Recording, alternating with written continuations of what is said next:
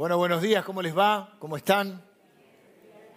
Saludo también a todas las personas que están siguiendo la transmisión online. El domingo pasado tuvimos un corte de luz generalizado, así que, bueno, aquí pudimos funcionar, pero no pudo salir el streaming en, vivo, pero está también subida la, eh, la reunión. Eh, luego el día lunes ya lo subimos, ya está en, nuestro canal de YouTube, así que también pueden verlo. Bueno, tenemos eh, full este tiempo de la iglesia con todos los grupos y con todas las actividades. Este pequeño video no refleja todo el trabajo que se hace, pero la idea es que de a poquito todos vayamos viendo algunas de las cosas que hacemos como iglesia. A veces te atañen directamente. Tenés un nene chiquito, o sos un papá, madre, tutor, o sos un abuelo que lo traes, un tío. Pero también a veces conoces personas, no te atañe directamente, pero conoces personas de la iglesia y podés eh, acompañarlos, informarlos. Entonces es, bueno que podamos conocer las diferentes cosas que la iglesia está haciendo y a las personas que lo están haciendo. Por supuesto, eh, salieron algunos nomás eh, representando al resto del grupo que en, este, en esta franja etaria, que estamos hablando hasta preadolescentes sería, estamos hablando de más de 100 personas que trabajan. pero bueno, era contarles un poquito. Así cada domingo, no todos los domingos, pero algunos domingos vamos a ir mostrándole porque también hay actividades para jóvenes, para matrimonios, para grupos. Esta semana se juntaron, bueno, ayer, hubo ayer creo que fue el taller eh, de dibujo para niños, eh, explotado el taller, estuvo la reunión del grupo de celiaquía, o sea, hay diferentes áreas donde podemos eh, apoyarnos mutuamente, aprender juntos y poder, obviamente lo más importante, fortalecernos en lo emocional y en la fe. Este viernes tenemos lo que nosotros llamamos el heaven, porque cuando uno adora a Dios y se conecta con Dios se siente más cerca del cielo, ¿no? Eh, por la estructura de nuestras reuniones, lo he explicado algunas veces, no lo voy a hacer hoy, eh, los días domingos, por supuesto que una de las razones por las cuales nos reunimos es para adorar a Dios, la fundamental, también mirar su palabra y aprender y conectarnos con Dios. La realidad es que nuestro tiempo de adoración es acotado. Eh, el día viernes no es que es súper extenso, pero es una reunión donde el énfasis está centrado más en la adoración y el, momento de la palabra es eh, más breve, es una reflexión, un devocional para eh, seguir alimentando nuestra alma, pero el objetivo central de la reunión es poder, un tiempo, poder disfrutar de un tiempo de adoración un poco más extenso.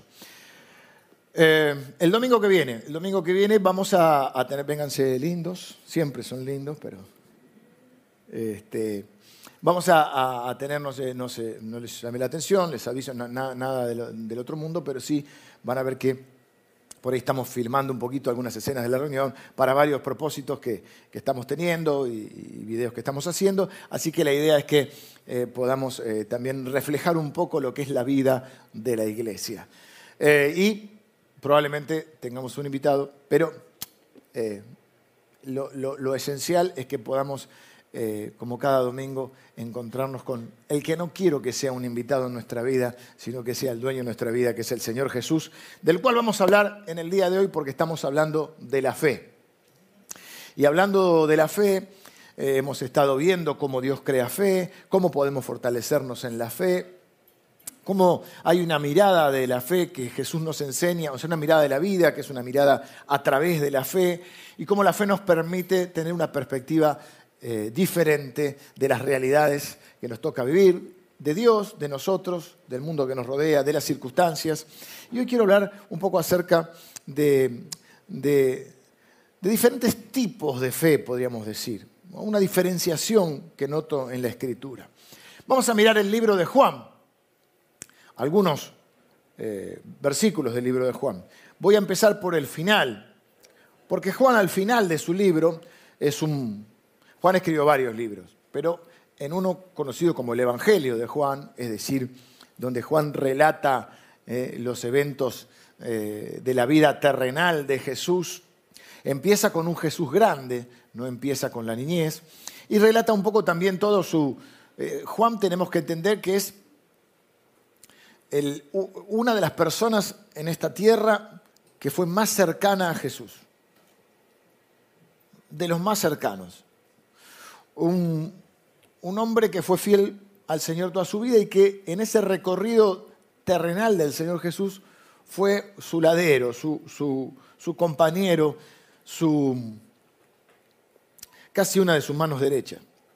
Eh, él escribe este relato de Jesús y al final, en el capítulo 20, tiene 21 capítulos el libro, él nos dice en el versículo 30, eh, de alguna manera eh, hay un, como una editorial donde él dice cuál es el propósito por el cual escribió el libro. Y él dice, hizo además Jesús muchas otras señales en presencia de sus discípulos, las cuales no están escritas en este libro pero estas, las que sí se han escrito, pero estas se han escrito para que creáis que Jesús es el Cristo, el Hijo de Dios, el Hijo de Dios, y para que creyendo tengáis vida en su nombre.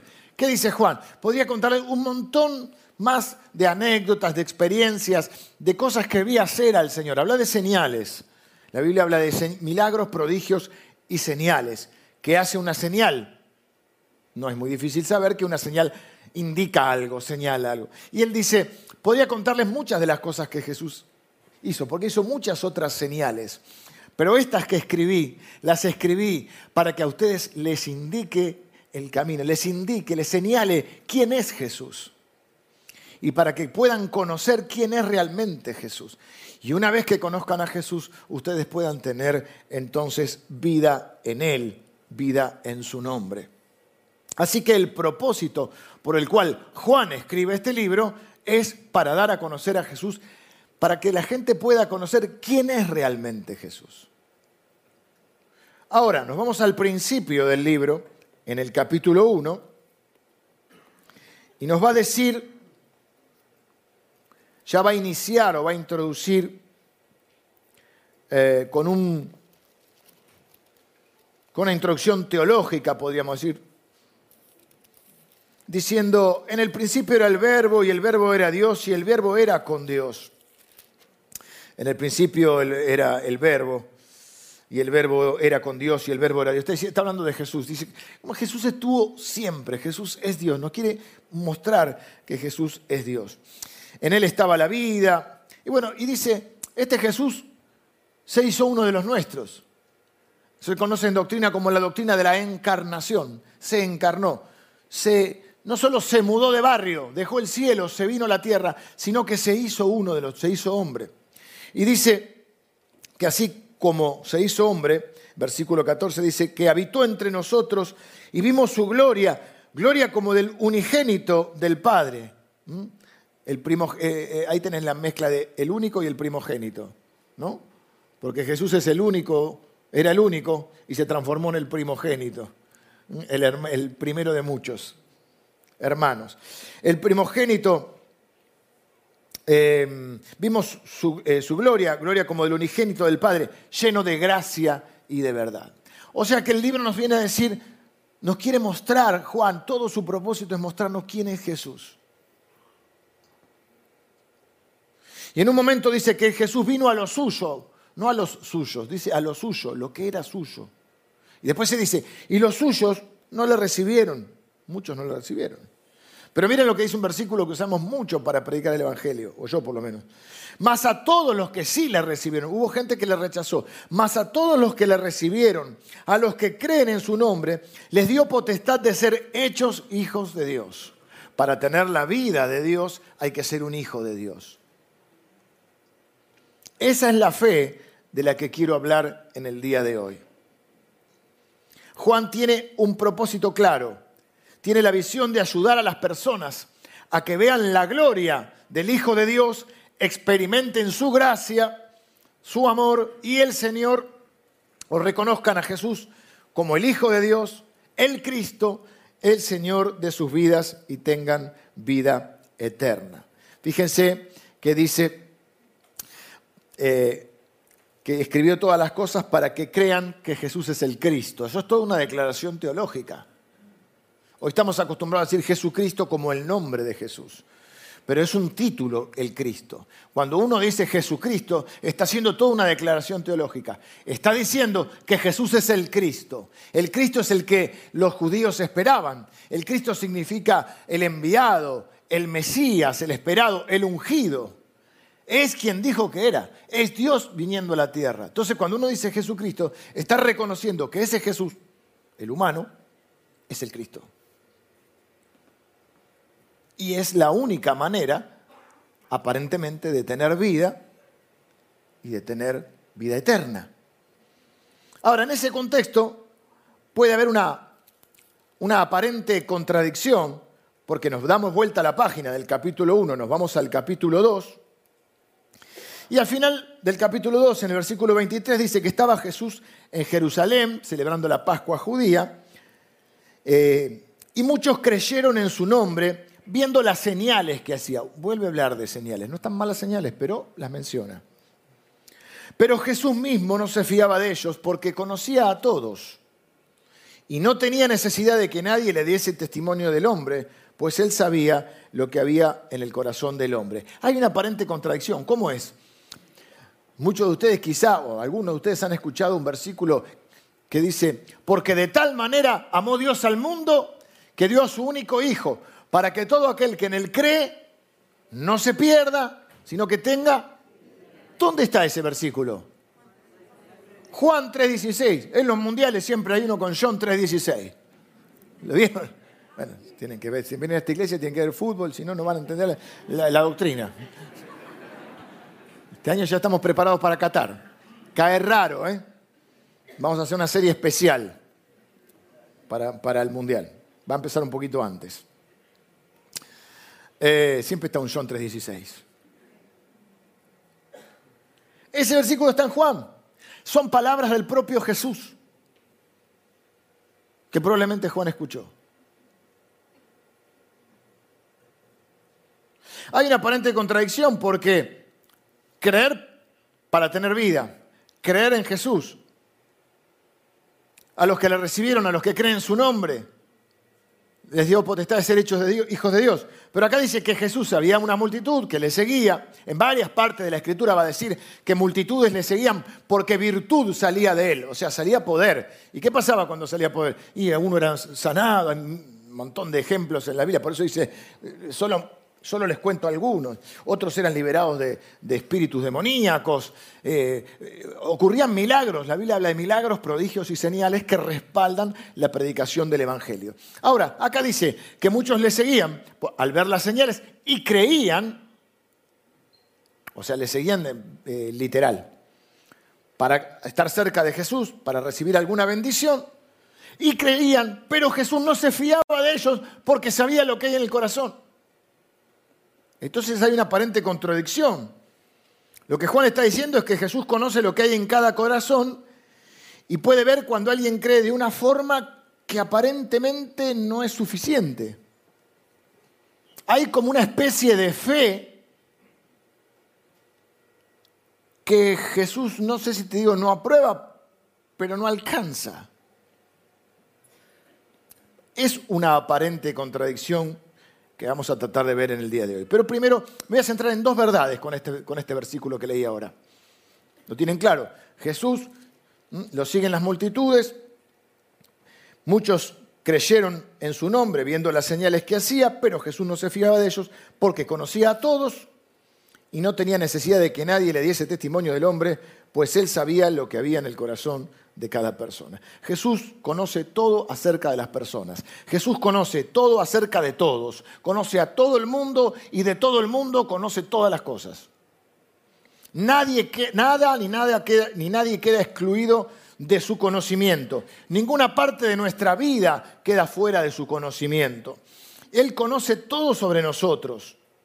Es más, en el capítulo 6 le va a decir a algunos, hay algunos de ustedes que no creen. Y eh, capítulo 6, perdón, y añade, porque Jesús sabía desde el principio quiénes eran los que no creían y quienes incluso sabía quién lo iba a traicionar. En la última cena, Jesús está con sus discípulos y le dice, no lo agarra de sorpresa Judas cuando lo traiciona o lo entrega. Él dice, el que monja conmigo en el plato, este me va a entregar. Y automáticamente le lava los pies a todos, incluido a Judas. Así que no lo sorprendió ni la traición de Judas. Esto es, la primera verdad que quiero que veamos. No hay secretos para Jesús. o no hay secretos con Jesús. Quizá algunos de nosotros tenemos nuestros secretos, pienso que la mayoría. Quizá alguno podría decir yo este secreto, frase dramática, lo voy a llevar a la tumba. Todos tenemos una vida privada y está bien. Nos resguardamos, no tenemos por qué contarle la vida a todos. Bueno, ahora con el tema de las redes hay menos vida privada. Es lo que a mí no, yo por eso no soy muy amigo en ese sentido de las redes. Uso para alguna cosa. Porque a veces me pregunto, ¿a quién le puede importar dónde yo estoy desayunando? Pero se ve que, que se da esa dinámica. No, no importa, no, no, no, no, crean que soy un, un viejo porque digo esto. Eh, hay, una, hay un resguardo que hacemos y que en parte tiene que ver porque también hay una frase que dice que todo lo que hacemos lo hacemos para ser queridos, para ser amados, para ser aceptados. Y hay cosas que guardamos de nosotros porque tememos que si se conocen esas cosas va a haber gente que no nos quiera, que nos rechace o que no nos acepte. Pero a mí me encanta esta verdad, lejos de ponerme mal, me da una tremenda eh, sensación de libertad, de paz, de confianza en saber que puede haber cosas que, porque la gente, viste, te quiere y no te quiere y a veces no te conoce.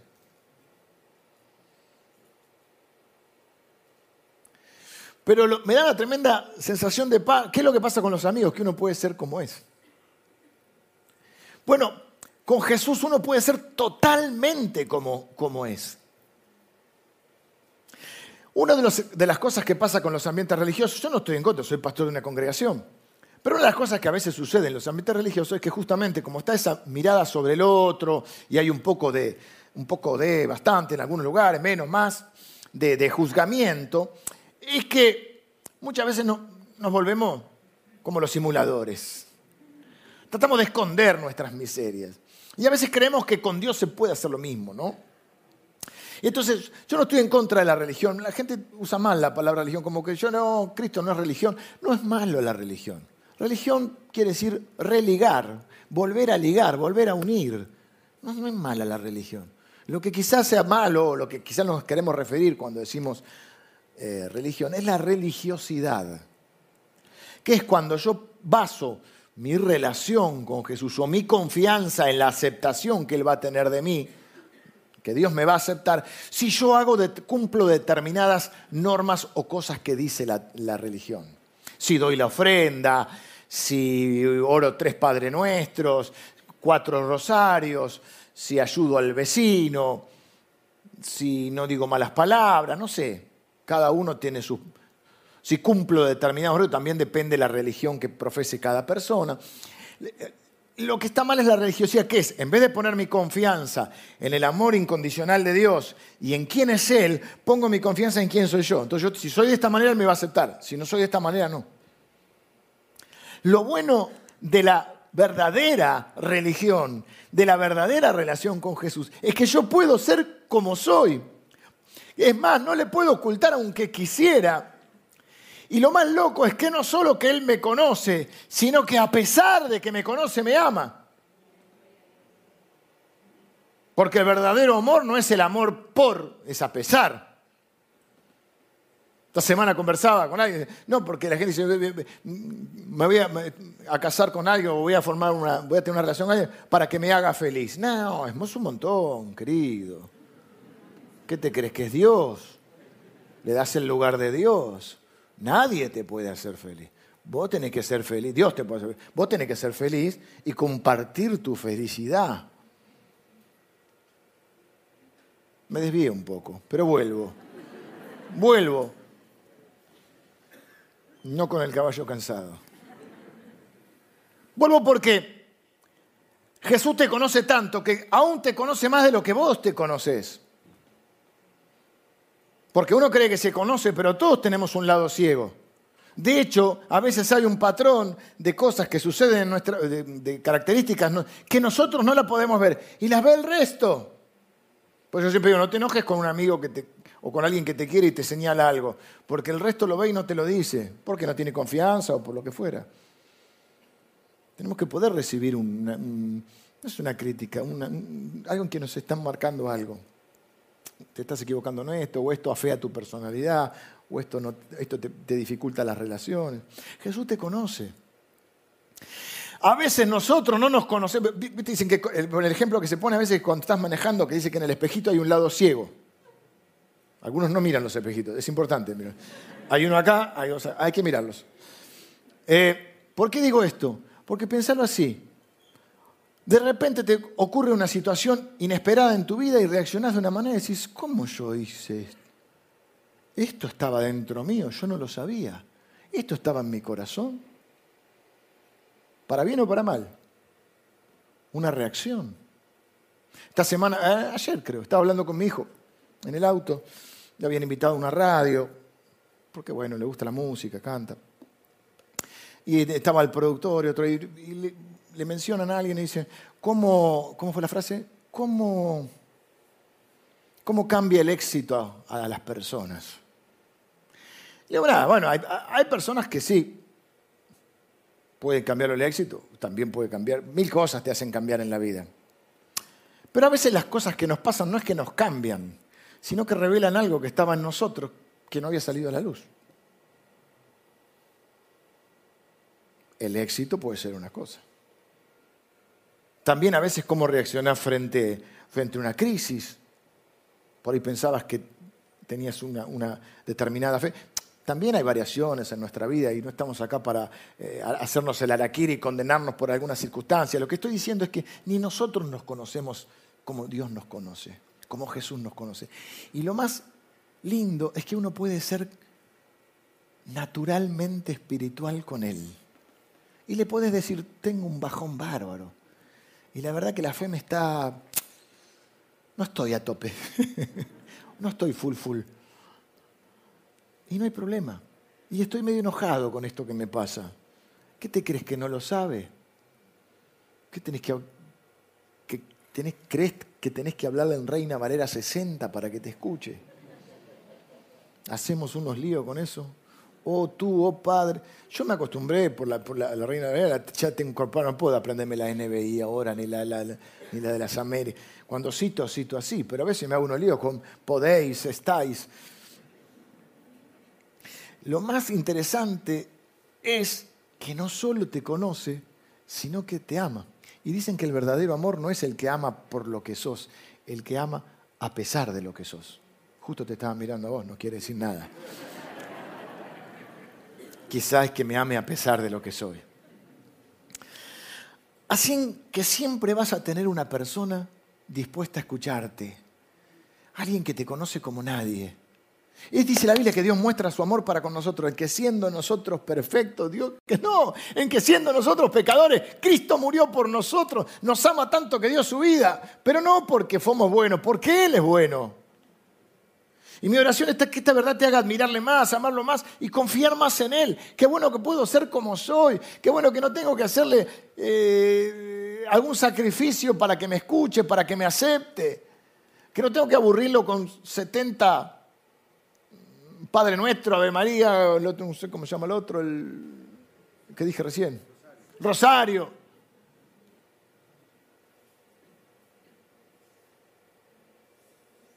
O depende de la religión que practiques. Dijimos que hay dos verdades. Esta es la primera. Dios te ama incondicionalmente, te conoce como nadie y dio su vida por vos. Esto va induciéndonos a la fe que quiero hablar, porque el segundo punto es que aparentemente dijimos que hay dos verdades, ¿no? La primera es esta, la segunda verdad es que es el descubrimiento de que hay una especie de fe que parece que no es suficiente. ¿Eh? Vimos que en Juan 1 dice, a todos los que le recibieron, a los que creen en su nombre, les dio la posibilidad de ser, ¿qué cosa? Hechos hijos de Dios. Pero vimos que también en Juan 2.23 que parece que Jesús no se siente muy satisfecho porque algunos creyeron al ver las señales que hacía, pero Jesús no se quedó con ellos, no se fiaba de ellos, conocía lo que había en su corazón y no necesitaba que nadie le dijera lo que el otro este, sentía, pensaba o creía. Jesús está diciendo que esa gente no está creyendo de la manera que Él espera que creamos. Para, para, para. Vos me estás diciendo que no toda fe es verdaderamente fe. Claro, porque uno dice yo tengo fe. Yo tengo fe. Ahí cumplí 60 con eso, ¿no? Tengo fe. Claro, yo tengo fe que mañana va a salir el sol. Bueno, ponele, es una impresión de deseo. Yo tengo fe que va a ganar mi equipo. Veo una gloriosa camiseta por ahí. Tengo la misma. Hay que tener mucha fe. Le, ponemos, le ponemos fe, pero vamos. Eh, pero hay una fe, incluso hay una, una creencia acerca de Jesús, pero que no es la que Jesús espera. Esto es raro, pero así es la vida, diríamos. E, es mejor que Jesús nos muestre y nos ayude a lidiar con esto ahora y no cuando sea demasiado tarde. ¿Qué hay de malo en esta fe que tenían? ¿O qué hay de insuficiente en esta fe? No vamos a decir malo, porque probablemente sea un, proceso. Automáticamente, después que lee que Jesús dice esto, que Juan nos relata esto, comienza el capítulo 3. Y el capítulo 3 comienza casi como un ejemplo. Parece que cambia de tema, pero en realidad continúa. Los títulos que, se agregan en la escritura en general son, eh, no son originales, son posteriores. Entonces dice, había un hombre de los fariseos que se llamaba Nicodemo, un principal entre los judíos. Este vino a Jesús de noche y le dijo, rabí, sabemos que has venido de Dios como maestro, porque nadie puede hacer las señales estas señales que tú haces si no está Dios con él. Jesús le puede decir, bien, vas por buen camino, eh, seguí, ahí firme. No, no, le dice, denta así. Mi casa día lo paró en seco, lo, lo, barajó y le dijo, tenés que nacer de nuevo. Nicodemo, de cierto te digo que tenés que nacer de nuevo. El que no nace de nuevo no puede ver el reino de Dios. Nicodemo dice, ¿cómo un hombre grande va a entrar de vuelta en el vientre de su madre? Sos un maestro de la ley y no lo sabes. El que no nace del espíritu, del agua y del espíritu, no puede entrar al reino de Dios. Epa, epa, epa.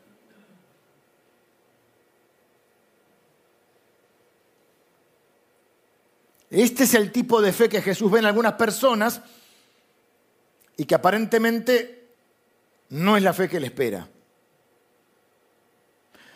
Es lo que muchas personas creen, ¿Qué tiene que ver conmigo hoy, ahora, con nosotros hoy? Es lo que creen muchas personas, lo que creen muchas religiones, lo que vos podés creer.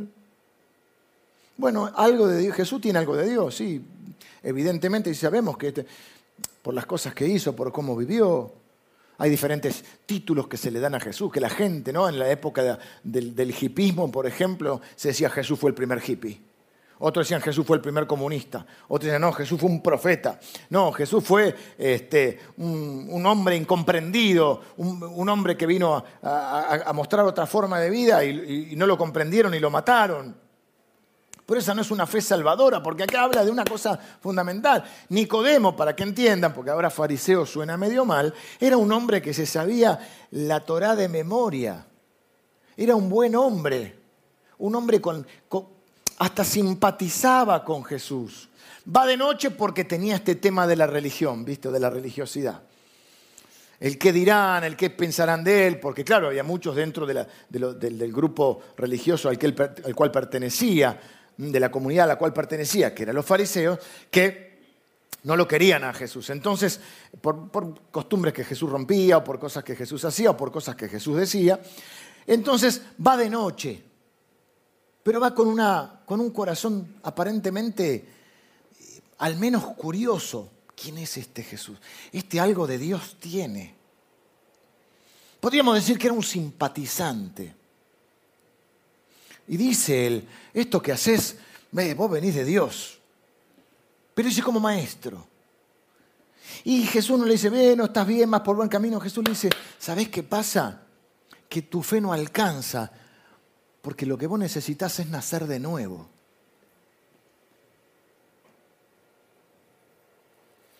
Hay gente, trayéndolo hoy, muchas personas, que pueden ver las señales de Dios. Pueden ver las bendiciones de Dios.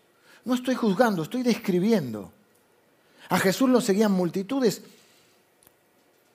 porque salía poder del milagros, hacía bendiciones para la gente. Hoy puede pasar que mucha gente simpatice con Jesús. ¿A quién le va a caer mal Jesús? Si alimentó a los pobres, si sanó a los enfermos, si un hombre bueno predicó la paz. ¿A quién le va a caer mal Jesús? Hay gente que hasta puede simpatizar con Él. Gente que simpatiza, aún puede venir a la iglesia, a esta o a cualquier otra iglesia, o a una otra religión. Y está buena la iglesia porque es una comunidad donde la gente es buena, se ayuda. Hoy en la puerta te anotaban para ir a pescar. Ahora empieza el deporte y ahí está el grupo de, celiaquía y los que, están, los que tienen diferentes hobbies. Y, la familia está bueno que esté. Y a mí me gusta ir de vez en cuando. Y hasta a veces predica bien el muchacho, a veces. Pero esa fe no te salva.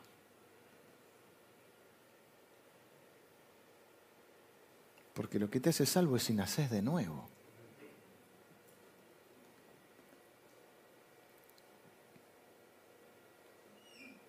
En otras palabras, la fe real es la fe salvadora, es la fe, la fe es la convicción espiritual de que Jesús es quien dijo ser. Que Jesús no es un maestro, un hippie, un comunista, o un, no sé, lo que quiera llamarlo, un buen hombre, un profeta. Jesús es Dios. Y al Dios se lo adora, y al Dios se lo sigue, y en el Dios se confía. Y él, leímos hace un rato, que a los que creen en su nombre de esta manera, les dio la potestad de ser hechos hijos de Dios, porque para ser hijo de Dios tenés que nacer de nuevo. Hay personas que se acercan porque necesitan una bendición y está bien. La mayoría de nosotros no estamos juzgando, la mayoría de nosotros nos acercamos a Dios en algún momento de nuestra vida o alzamos los ojos al cielo en, en, una habitación, caminando por la calle o en una iglesia, porque teníamos una necesidad, una angustia, algo estaba sucediendo en nuestra vida, una imposibilidad. Y dijimos, si hay un Dios, o Jesús, o como lo llamaste, ayúdame. Y probablemente Jesús obró en tu vida de tal manera que te acercaste a Él. La pregunta es si le reconociste como Cristo, como Señor. Porque ahí hay una línea divisoria. Es como que veo diferentes personas. Veo una multitud que lógicamente necesitada lo seguía buscando es como esa mujer que, tenía pérdida de flujo de sangre, que hablamos el domingo pasado, lo mencioné. Dijo, si, solo toco el, manto de Jesús. Jesús se ha vuelto y dice, mujer, tu fe te ha hecho salvo. Ni le había hablado ella. Gente que lo seguía por todos lados. Y hay gente hoy que busca, hay gente que va a la iglesia. O va a, algún a los eventos. Porque hay un predicador que, que ora y que la gente recibe bendición. Y lo sigue, pero aquí qué fe tiene? Hasta que ese obrador de milagros, o ese pastor, ese predicador, cura, lo que fuera, un día deja a la esposa, se va con la plata de todo y se acabó la fe. Hasta que en la iglesia se suspendió el grupo de pesca. O el otro pescó uno más grande que vos. Hasta que un hermano te miró medio mal hasta que no te gustó algo que hicieron. Hasta que tu nenito se golpeó, porque los nenes se golpean o no se golpea nunca en tu casa el nene. Hasta que viene una situación a tu vida donde la fórmula mágica no está funcionando y estás orando y, y Dios no parece no contestar. Entonces Dios no me quiere, Dios no es verdad. Al fin y al cabo, que yo le voy a andar haciendo el favor de ir a la iglesia hasta que te diste cuenta lo que había en tu corazón. Pero Jesús viene a decirte, mira, hay una sola fe que puede estar en tu corazón y es la fe auténtica, o la fe real, o la que sirve, o la que vale, o la que aprueba. La convicción de que Jesús no es solo el que te bendice hace un milagro, una señal, que no está mal, ni siquiera está mal que te hayas acercado, ni siquiera está mal que estés entre la multitud.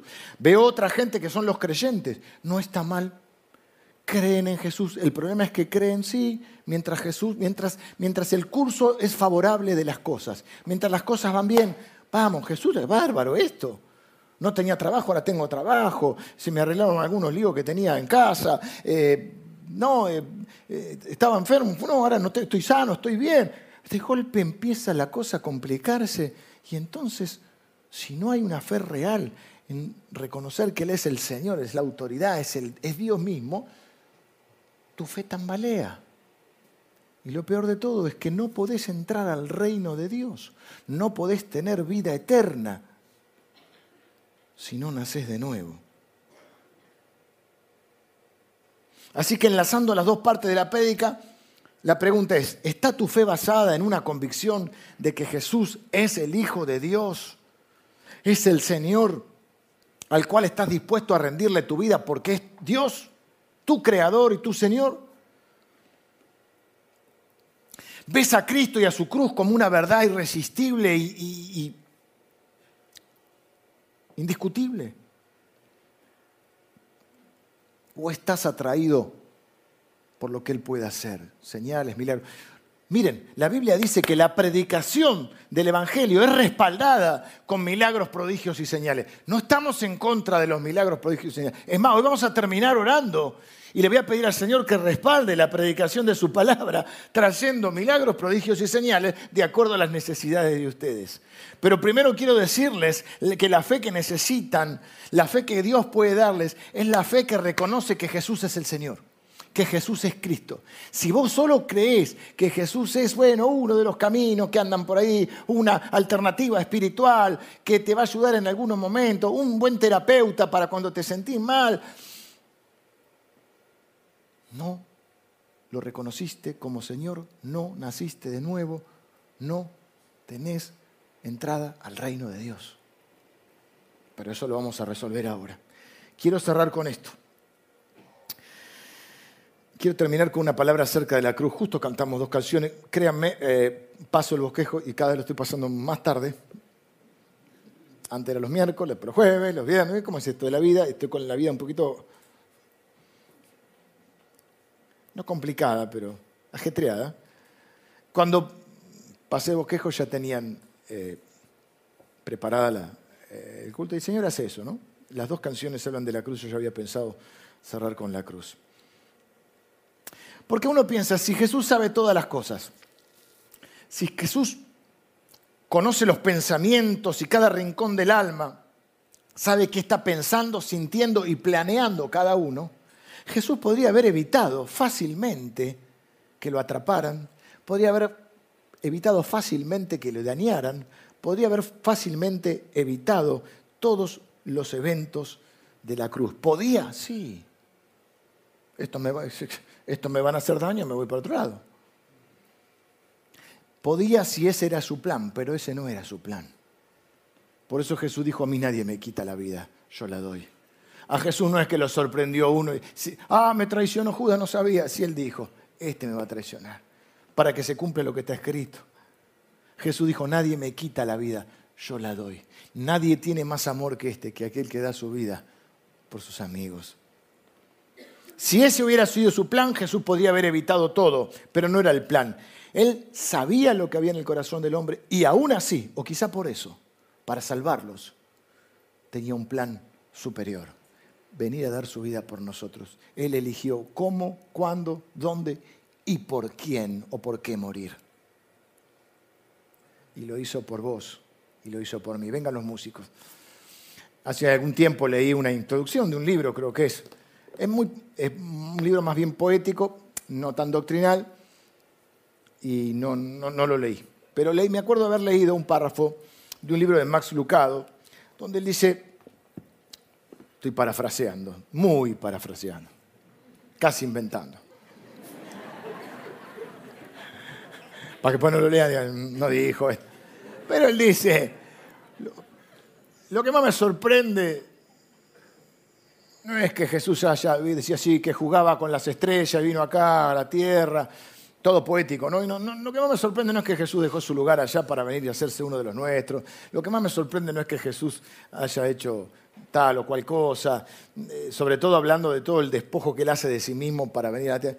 No, lo que más me sorprende ni siquiera es que haya ido a la cruz, lo que más me sorprende es que lo hizo por mí. Hay un poder cuando hablamos de la cruz. Hay un poder escondido en la cruz.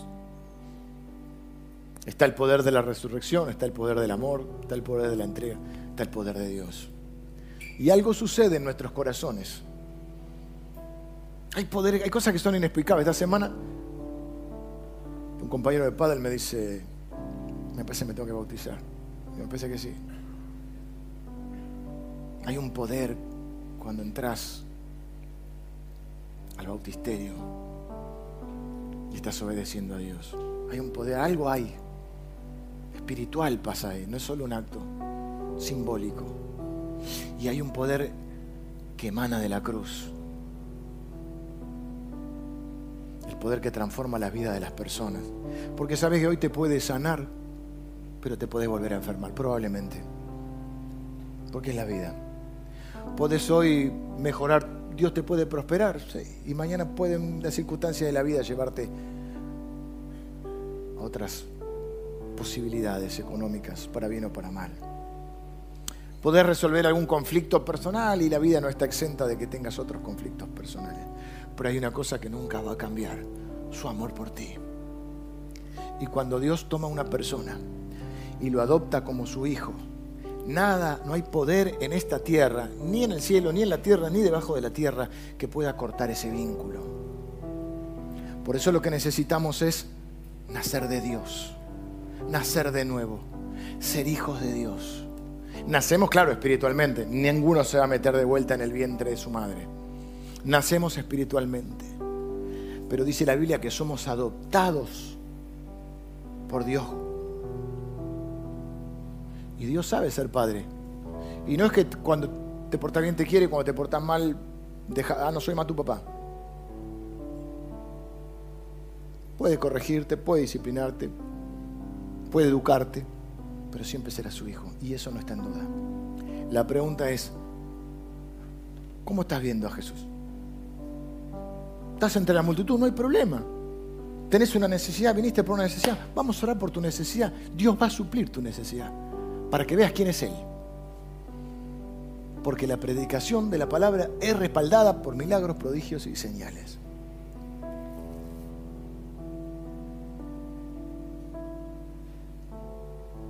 Pero esa señal va a servir si te permite ver a Jesús como quien es Él.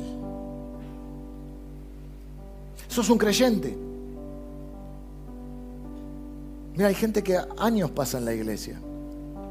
Contaba con el pastor Emilio, una catarsis que hizo una vez. El pastor Emilio es un santo. Pero un día, así en un ataque, estaba haciendo consejería, me decía, hay veces que la gente tengo ganas de decirle, convertite. Yo que no soy tan santo, le digo, decíselo, Emilio. Decilo, ¿te acuerdas que decía, decilo? Decile, Emilio, decile. Porque puedes pasar años en una iglesia tener un montón de, de costumbres, de tradiciones, hasta pasarla bien.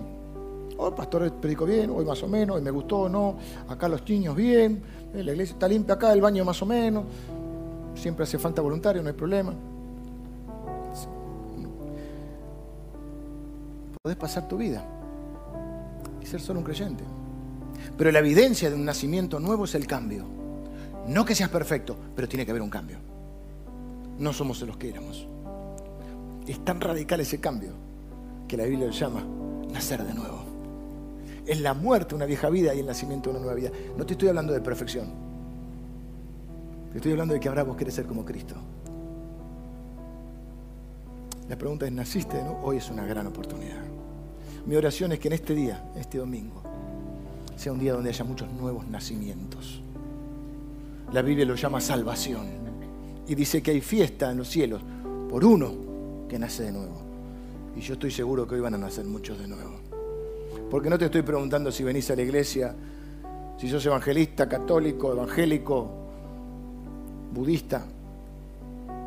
No te estoy preguntando si te agrada, te simpatiza Jesús, si recibiste alguna bendición, si tenés alguna necesidad. Te estoy preguntando si naciste de nuevo. ¿Qué es nacer de nuevo, pastor? ¿Eh? Qué buena pregunta. La Biblia dice que cuando uno reconoce a Jesús, por quién es Él, no por esto que dijimos, sanador, salvador. Cuando uno lo reconoce como Dios, Señor y Cristo, es decir, como el que Dios envió, el Dios mismo que se hizo uno de nuestros, y, se vino a la tierra para salvarnos, y murió en la cruz y resucitó, y uno pone su confianza en Él y le rinde su vida a Él, y dice, yo ahora quiero ser un seguidor de Él. Eso es lo que leímos cuando dice, más a todos los que le recibieron, a los que creen en su nombre, les dio la potestad de ser hechos hijos de Dios. Nicodemo, tenés que nacer de nuevo. No te sirve saber ni siquiera la Biblia de memoria, si no nacés de nuevo. Entonces quiero que me acompañen en una oración, aquellos que lo desean y quieren cerrar sus ojos para no desconcentrarse, y puedan responderse esta pregunta. Primero a corazón abierto. ¿Naciste de nuevo? ¿Estás seguro de tu salvación? ¿Pusiste tu fe en Jesús? ¿Le rendiste tu vida? Él te conoce como nadie. No tenés que impresionarlo con oraciones ni con palabras raras. Solamente abrirle tu corazón y decirle, Señor, yo te reconozco hoy como Señor. Yo quiero hoy nacer de nuevo. Yo quiero entrar a tu reino. Quiero tener la vida eterna. Quiero tener una vida diferente acá en la tierra. Te reconozco como Señor. El único camino, verdad y vida.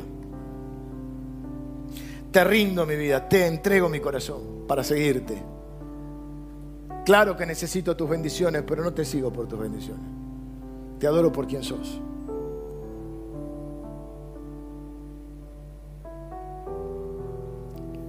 Déjame que te guíe en una oración. Decirle, Señor, te abro mi corazón.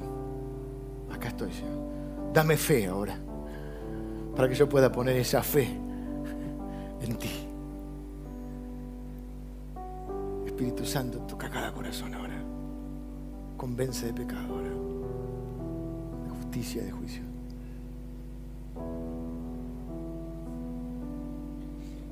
Ahora agarra esa fe que el Señor te dio y decirle, Señor, yo pongo esa fe en vos.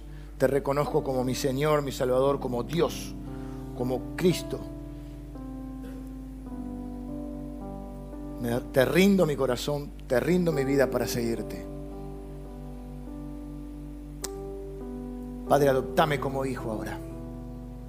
Eso es lo que está haciendo ahora, en este mismo momento, Dios en tu vida.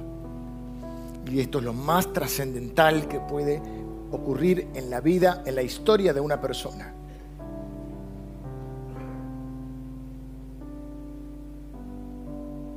estás entrando en una nueva dimensión de vida.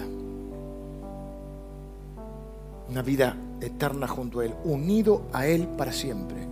El que se une al Señor, un espíritu es con Él.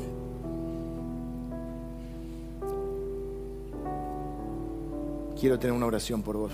Levantame tu mano derecha si oraste así. Mano derecha en alto. Te dije. Hay un poder en la palabra de la cruz. Señor, bendigo cada persona que hoy está declarando que tú eres su Señor, su Dios, su Salvador, su Cristo. Y que está rindiendo su vida ahora. Los declaro tus hijos para siempre. Hijos e hijas tuyos para siempre. Nada ni nadie los podrá separar de tu amor. Jamás. Ahora son familia. Tu familia, Señor. Señor, ahora reciben el Espíritu Santo reciben el regalo de la vida eterna, reciben el perdón de sus pecados, reciben la vida abundante y plena en Cristo. Los consagramos a ti en el nombre de Jesús. Amén. Ahora vamos a hacer otra cosa. Ya sos un hijo de Dios, una hija de Dios. Hoy o ya, ya lo eras. Dije que Él conoce tu corazón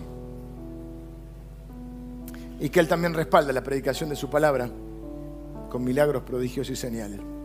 No hace falta que le digas lo que te pasa porque Él lo sabe, pero está bueno reconocer que lo necesitamos. Eso es lo que hacemos cuando oramos. Una de las cosas que hacemos. Entonces yo quiero ahora un minuto más que cierres tus ojos, me estoy extendiendo un poquito, pero esto es importante para muchas personas que están hoy acá con una necesidad, porque vamos a pedirle al Señor que respalde la predicación del Evangelio con esos milagros que estás necesitando. Así que ahí donde estás, para reconocerlo y para darle la gloria cuando Él responda a ese milagro, le vas a decir, Señor, vos conocés mi corazón. Esta es mi necesidad. Tengo un problema de salud, Señor. Tengo un problema de relación, Señor. Tengo un problema emocional, Señor. Tengo el corazón quebrantado, tengo el corazón herido, Señor. Estoy atado al pasado, Señor. Tengo recuerdos que me atormentan, Señor.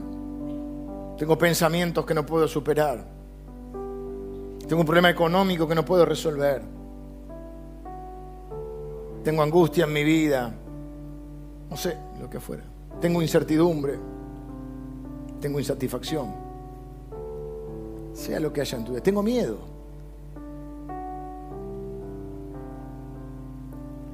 Pero te rendí mi corazón. Y sé que no hay nada imposible para ti, Señor. Señor, tú dijiste que no hay nada imposible para ti y que no hay nada imposible para el que cree y yo creo. Y acá nos estamos poniendo de acuerdo, Señor, invocando tu palabra. Hemos predicado el Evangelio, Señor. Hemos predicado tu palabra. Te hemos predicado Cristo como Señor. Te pido, te pedimos que respaldes la predicación de tu palabra ahora, con estos milagros, señales y prodigios que están necesitando mis hermanos y mis hermanas en este lugar. Te lo pido en el nombre de Jesús, con todo respeto, con toda humildad, pero con toda convicción, que nada hay imposible para ti, Señor. Te pido, Señor, ahora, que abras tu mano y que desciendan bendiciones sobre nuestras vidas ahora, Señor. Ahí donde está, abrile tu corazón. Activa tu fe ahora. Abrile tu corazón, activa tu fe ahora. Dile, Señor, yo recibo tu bendición ahora. Yo recibo lo que está cayendo para mí.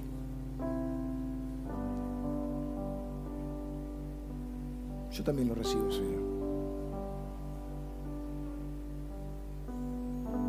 Te damos muchas gracias, Señor, por tu amor incondicional y por tu poder volcado hacia nosotros. Sobre todas las cosas, gracias, porque diste tu vida en la cruz por nosotros y venciste la muerte en la cruz por nosotros, al pecado y a Satanás, para que ahora nosotros podamos ser tus hermanos. Te bendecimos, Señor, en el nombre de Jesús. Amén.